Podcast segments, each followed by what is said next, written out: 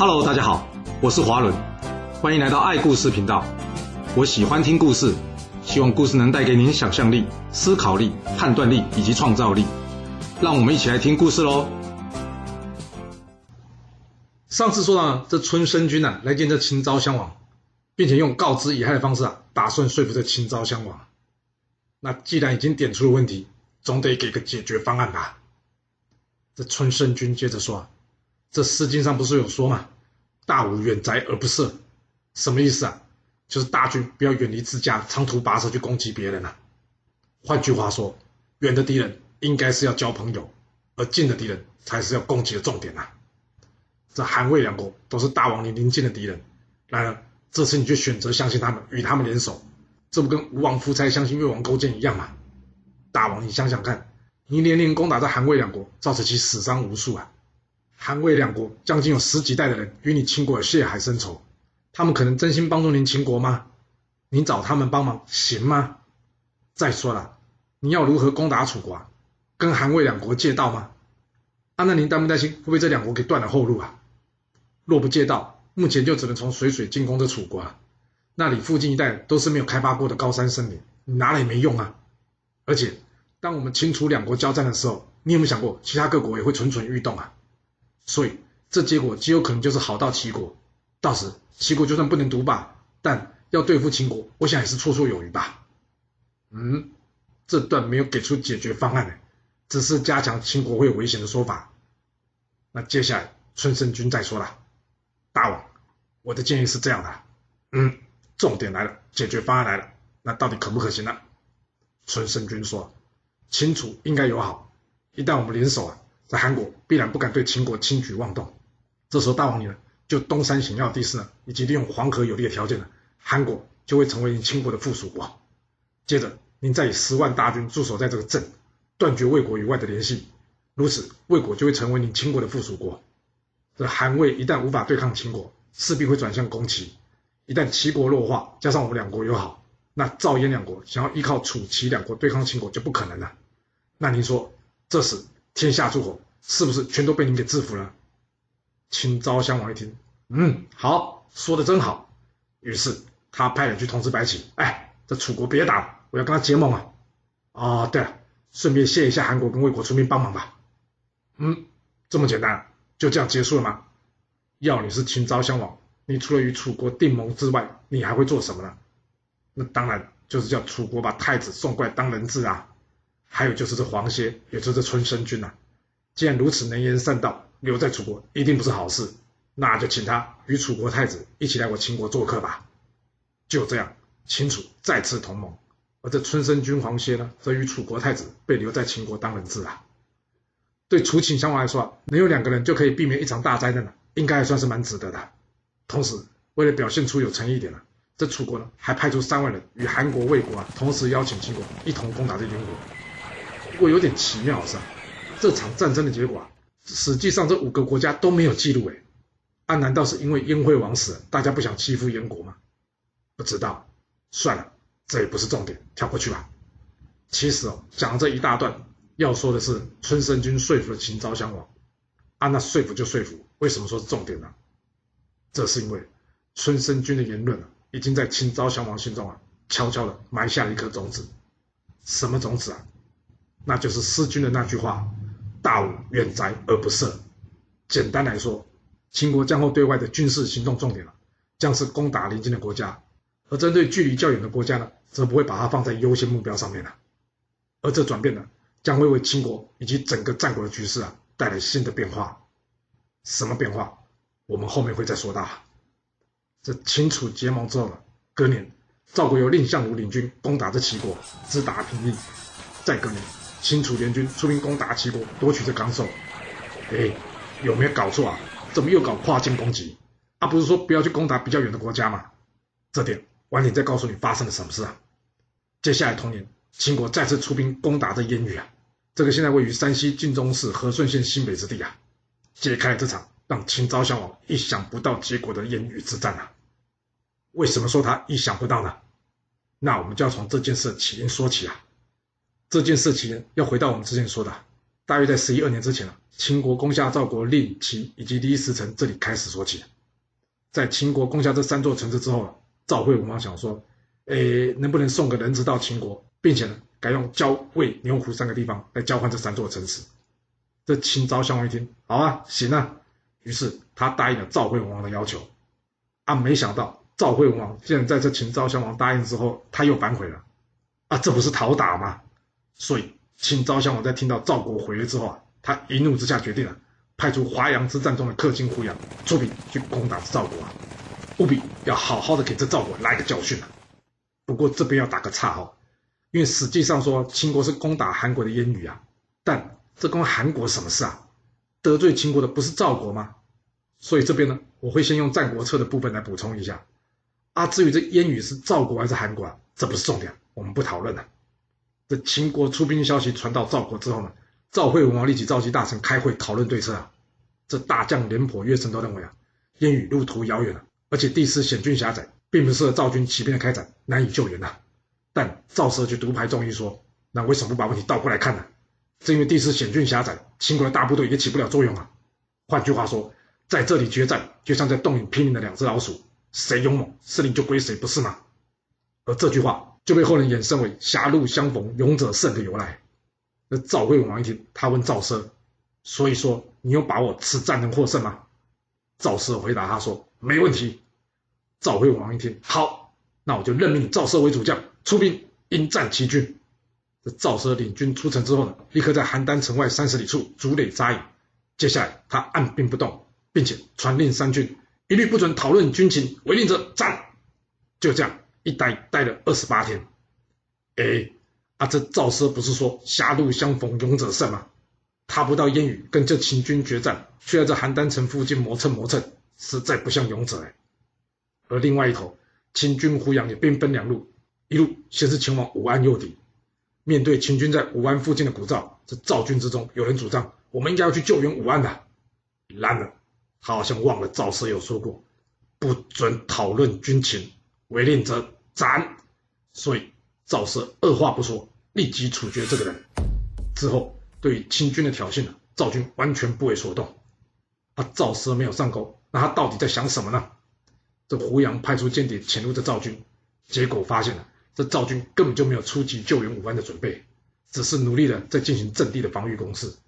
这胡杨一想，太好了，赵国应该认为这燕羽与赵国距离太远，加上这地势险峻狭小，救援不易。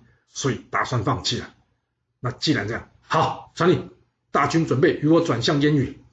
这赵奢一看，成了，秦军已经转向了，这决战之地看来就在烟雨了。于是他要求大军立刻动身，用最快的速度，在两天一夜之内就赶抵到这烟雨附近五十里内，然后完成安营扎寨啊。而这时胡杨才知道中计了，他赶紧召回在武安的军队呢，一同前往这烟雨啊。而秦军在赶到烟雨之后呢，立刻准备与赵军决战啊。这时赵奢阵中有个叫做许立的人，他建议说：“主帅，这秦军一路赶来，士气正旺，我建议我们先严阵防守，不要与他们正面作战，要不然我军必败无疑啊。”这赵奢在听完许力的话之后呢，他点点头说：“没错，传令我军严阵以待，不准任何人出阵与秦军冲突。”哎，他不是说不能讨论军情吗？没错。许力说完话之后，他接着说：“将军，我违背军令，请您杀我吧。”这赵奢回答他说：“这件事等我们都能活着回到邯郸之后再说吧。”看到没？杀不杀重点，根本就是你在老板眼中的价值啊，而不是规矩怎么定啊。这许力接着说：“主帅，我有个建议啊。”这赵奢一听，他跟许力说：“说吧，还有什么建议？”这许力说：“我们应该发动万人占据这燕羽北山的高地啊，这样就可以居高临下，占据有利的攻击位置啊。”赵奢一听有道理，来啊，传令给我立刻派兵占据北山。之后，秦军赶到这燕域啊，在几轮冲突之后，完全没有办法攻上北山啊。这赵奢一看，那就是现在了。秦军士气已老，赵军可以全面出击啊。就这样，燕羽一战，秦军大败而回啊。而这位狭路相逢勇者胜的赵奢回国之后，被赵惠文王封为马服君，这可是与廉颇、蔺相如同一等级的职位啊。啊、那至于这位违反军令的许力呢？他在功过相抵之后呢，被提升至国尉。哇，秦昭襄王真没想到哎，这赵国骨头会硬成这样子哎！一直以来顺风顺水的秦国，竟然会在燕域被赵国打个大败啊！那这个仇一定得讨回来了。不过秦昭襄王可不是一位因为脑充血就会失去理智的家伙啊！既然赵国现在有廉颇、赵奢、乐胜、蔺相如等人，这攻打赵国就必须从长计议啊！要不然这从神坛跌下来的，很可能就会轮到秦国啊！没错，没必要硬碰硬，让人家捡便宜啊！所以秦国对外用兵的对象再次转回到魏国。这燕域战败之后的四年，秦昭襄王采用范雎的建议啊，对魏国用兵，攻下的淮城以及领丘。嗯，总算挽回一些颜面了。这心情好的秦昭襄王跟他两旁的大臣说：“哎，你们来说说看，现在的韩国与魏国与之前比起来，是更强了还是更弱了？”这一旁大臣拍马屁的回答说。现在的韩国跟魏国已经大不如前了。这秦昭襄王接着说了：“那他们现在的相国鲁尔跟魏齐，与之前的孟尝君跟芒卯比起来，谁更有本领啊？”这一旁的大臣接着说：“哎，这鲁尔跟魏齐比不上孟尝君跟芒卯啊。”接着秦昭襄王大笑说：“哈哈，就是之前比较强的两国，就算有孟尝君跟芒卯在，也拿我秦国莫可奈何啊。但现在他们已经弱成这样了，再加上这无能的鲁尔跟魏齐啊，看来。”他们对我们秦国已经完全不构成威胁了。嗯，这话听起来怎么有觉得秦昭襄王好像走夜路在吹口哨，给自己壮胆的感觉啊？很虚耶。这时，一旁有位叫做钟齐的大臣对秦昭襄王说：“大王，你这话会不会说的有点过头啊？当初晋国自恃最强，他率领韩魏想要灭赵，结果呢，却因为一句话失言，触发了韩魏的警觉，最后韩赵魏三家灭赵。”而他呢，也成为后世的笑柄。没错，现在韩魏两国的确很弱，但是他们会不会已经在私底下运作，准备反击我大秦啊？这点大王我还是建议你啊，得留心一下，别太低估对手了。这钟齐的一句话呢，立刻刺到了秦昭襄王的痛处啊。没错，现在秦国还没有安稳到没有对手的状况啊，尤其是赵国，这不解决掉赵国，秦国跟人家说什么没有对手，谁信啊？啊，不过人家赵国现在国运真的很强哎，除了前面说的廉颇、乐胜、赵奢、蔺相如，现在又不知道从哪里冒出来一个李牧，啊，真是的，这赵国人才辈出，要什么时候才能找到机会好好的修理他一下呢？在秦国找到机会修理赵国之前，这时候出了一段小插曲，什么插曲啊？那就是齐楚两国联合起来攻打这魏国啊！啊，现在这魏国怎么可能经得起这两国联手攻击啊？所以，这魏王赶紧派人到秦国求救。不过，虽然派出一堆使者，结果就是请不到秦国的救兵啊。这时候，有个大约九十多岁叫做唐雎的人呢，他对魏王说：“大王，你让我试试看吧，我会让秦国军队呢，在我离开秦国之前出发的。”这魏王一看也好，反正死马当活马医啊。于是，他叫人准备好车辆，派着唐雎为使者前往这秦国求援啊。这唐雎来到秦国之后，秦昭襄王一看，哇！老人家，你几岁啦？唐雎回答秦昭襄王说：“不瞒大王您说，我已经超过九十了。”这秦昭襄王一听，他接着说：“哇，这魏王也太狠了吧！您年纪这么大，还要您跑这一趟哦，啊，太辛苦了吧？啊，好了好了，我知道你呢是来帮魏国讨救兵的。按你魏国来来去去已经找很多人来过了，我已经知道魏国很危急的这件事啊，您可以先回去了。”听到这，唐雎回答秦昭襄王说：“大王。”您既然已经知道魏国很危机了，但是却不发兵救援，您是希望魏国为了确保自己不要灭亡而割地给齐楚两国吗？然后再让他们重新启动的合纵计划吗？秦国失去魏国这个东边的屏障，却换来齐楚两国变强，这是您要的结果吗？我这么老都能明白这道理，这么秦国君臣上下这么英明的国君，还有这么多优秀人才，却看不出魏国六世有损失，对秦国来说这并不利呢？秦昭襄王一听，哎呦，老人家说话好快哦！啊，没有了，那是因为我转述的。他想说：“哎，没错了，就跟救援韩国一样，除非齐楚赵被我秦国打残了，要不然这韩魏两国目前都还有剩余的利用价值啊。若不救他，对秦国不利啊。”于是秦昭襄王最后决定：“好，出兵救援魏国啊！”不过这段历史有点争议，可能不是真的。但还是那句老话，这真真假假交给考据的学者去处理啊。我们是来讲故事的。不讨论这问题了。那唐雎出使秦国，顺利完成任务这段，后来有人说就是不辱使命典故的由来啊。不过我还真查不到“不辱使命”这句话的出处了。要是有知道的听众，可以帮忙留言一下，分享给大家。那讲完了这段插曲，接下来要说谁呢？接下来就是要说刚刚那一位不知道从哪里冒出来的赵国将军李牧啦。哇，终于轮到这战国四大名将之一的李牧登上历史舞台了。那这李牧有什么特别的呢？现在我们就要从他的小故事来说起啦。这李牧一开始呢，受命驻守在赵国代郡以及雁门郡两地啊，因为这个地方呢，直接连接北方的匈奴嘛，所以当时赵王给李牧一些特别权利，也就是当地所收的税收啊，可以直接充当李牧的军费啊，不用上缴中央。有了这笔预算了，李牧可以有钱了。而大方的李牧每天杀牛请士兵吃啊，这让士兵们都很拥戴他。不过李牧很清楚啊，只有士兵的拥戴是无法击退敌人的，所以他加强大家骑马射箭技术，并且呢严密的去巡逻这烽火台啊。另外还时不时的派人去侦察匈奴敌情，只要发现匈奴一旦来犯了，李牧二话不说，立刻要大家坚壁清野，让敌人没有东西可以讲，然后呢令全军退到阵营中严加防守。谁敢没有他的命令而主动出战者，一律杀无赦啊！就这样，匈奴来了几次啊，都无功而返。而几年下来，不但匈奴认为李牧胆小，连赵国自己里面啊，也传出了李牧胆小的流言啊。这赵王多次催促李牧出战了，结果李牧都给他来个已读不回啊！这可让赵王火大了，所以他解除李牧的兵权了，并且罢黜他的官职，改派其他将领代替李牧。啊，那这样会比较好吗？啊，人是换了。果然就敢出去与匈奴一战，只不过败多胜少，损失惨重哎。这相比起来，李牧龟缩在家里的策略，赵国损失的轻得多了。所以啊，这赵王最后无奈，只好恢复李牧官职，并且呢，再度请他去领军。而这李牧呢，也非常有个性啊，在收到赵王的命令之后，他直接给你来个装病不出门了。最后呢，气得这赵王亲自到他家呢去找他，他问他说：“哎，李牧，你要怎么样才愿意领军啊？”这李牧回答赵王说：“啊，很简单，你要我领军，那就得听我的，别没事来干涉我。”这赵王一听，那什么跟什么啊？啊，不过想一想，李牧的确能守住北方啊。现在赵国已经无力分兵对付匈奴了，要是李牧能搞定匈奴，那不干涉他就不干涉他吧。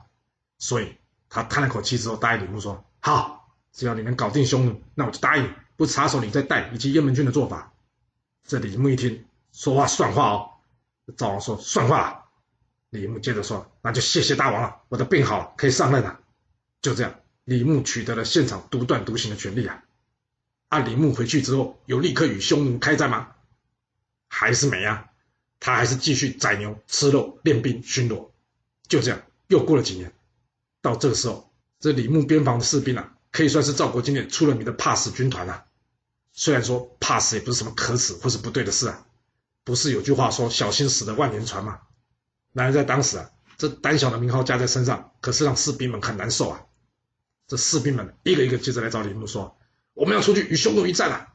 就算没有奖赏，我们也要一战。我们不想背负胆小鬼恶名啊。”这李牧一看，嗯，行了，这些士兵们训练完成了，并且个个士气高涨，现在是时候与匈奴一战了。